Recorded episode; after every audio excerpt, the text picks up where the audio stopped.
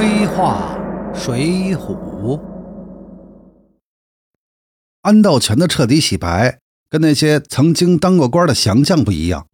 安道全上梁山之前就是一个白丁，脱离梁山系统后呢，却是太医院的金子医官，领导核心身边的红人。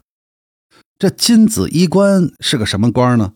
据宋史说啊，宋朝设太医局，太医局有丞、有教授、有九科医生，额三百人，可见一般的太医不能成为医官。另有治体举一、判局二，判局选知医事者为之；科治教授一，选翰林医官以下与上等学生及有在外良医为之。太医局的局长叫做提举，副局长叫做判局，而判局是从七品，由翰林医官或上等学生担任。宋制还有个正七品的翰林良医和从七品的翰林医官。安道全称为医官，那么至少应该是翰林医官以上的级别，应至少等同于从七品的太医局判局。金子两个字那就难说了。如果是指服饰的话呢？宋代三品以上才能服子戴金玉带，七品官只能服绿。可能是宋徽宗特地对安神医加恩了吧？考虑到北宋县令不过是从八品，而且呢，安道全的衣冠还带“金子”两个字儿，所以对应成为今天的卫生部中央保健局副局级官员，应该是不过分的。从《水浒》上看，呃，安道全上梁山给宋江治病。大概在宣和元年十二月份左右，从方腊前线调回东京呢，差不多在宣和五年夏天。也就是说，安道全在短短四年半的时间里，由于梁山这一段机缘，从一个健康室的普通医生，成为了北宋卫生部门的高级官员。这是他正常情况下奋斗一辈子都达不到的高度。对于古代医生来说，那能进入太医院，无疑是杏林生涯的最高肯定了。水浒上呢，除安道全以外，在政府安排下先后脱离梁山系统的呢，还有四个人，他们是黄甫端、金大坚、萧让、乐和。有朋友认为这五个人能够脱离梁山，是因为他们各有一技之长。其实这个说法吧，也有待商榷。梁山上有一技之长的可不止这五位。有会身形术的戴宗，精通相马驯马的段景柱，有专业打造军器铁甲的汤龙，精通数学会计的蒋敬，神针妙手裁缝侯健，造船专家孟康，飞檐走壁的石谦等等很多人。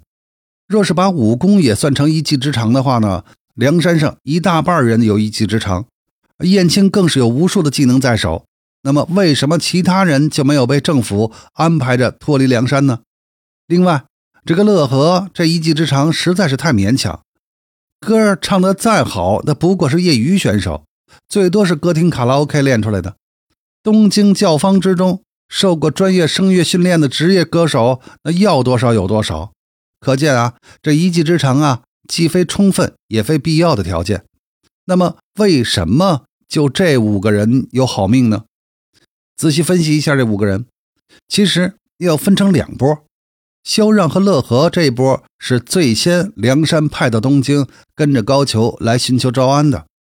高俅呢，把他们扣在府中。虽说师大爷安排了一幕让他们逃回梁山，但是呢，从《水浒》上的描写来看，高俅还是非常礼待这两个人的。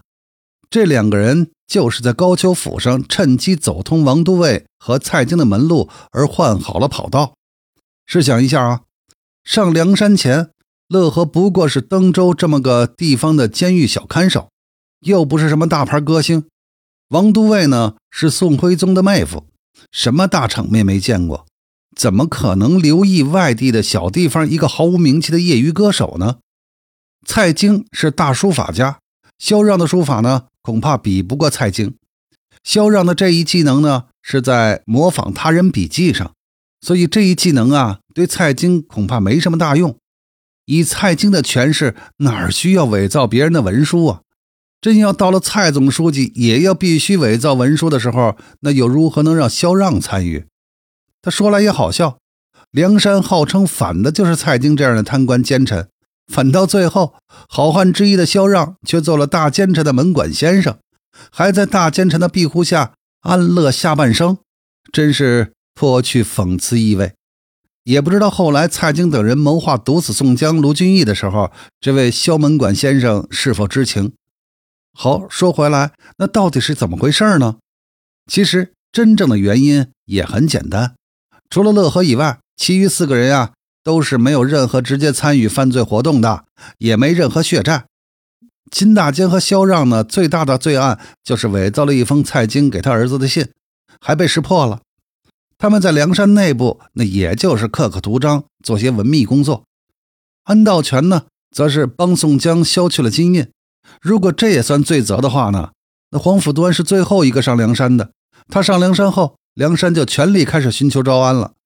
他作为一个兽医，他基本上没任何实际的罪行，而梁山的其他人或多或少都有些严重罪行，恐怕这才是他们能够脱离梁山、成功洗底的关键因素。从政府的角度来看，这几人呀，跟梁山的宋江那一帮杀人放火、抢劫强盗那是不同的。他们上梁山前都算是好人，是出于各种各样的原因进入的黑道，属于是可以改造教育好的。所以从这五个人脱离梁山的时间点儿也能看得出来，其他四个人呀都是在出兵方腊之前，而安道全却是随大部队上前线之后才调回来。这是因为安道全毕竟还是有个留下杀人者安道全的李巧奴命案在，日后调回中央给核心领导人看病，这段历史那一定要给查得清清楚楚啊。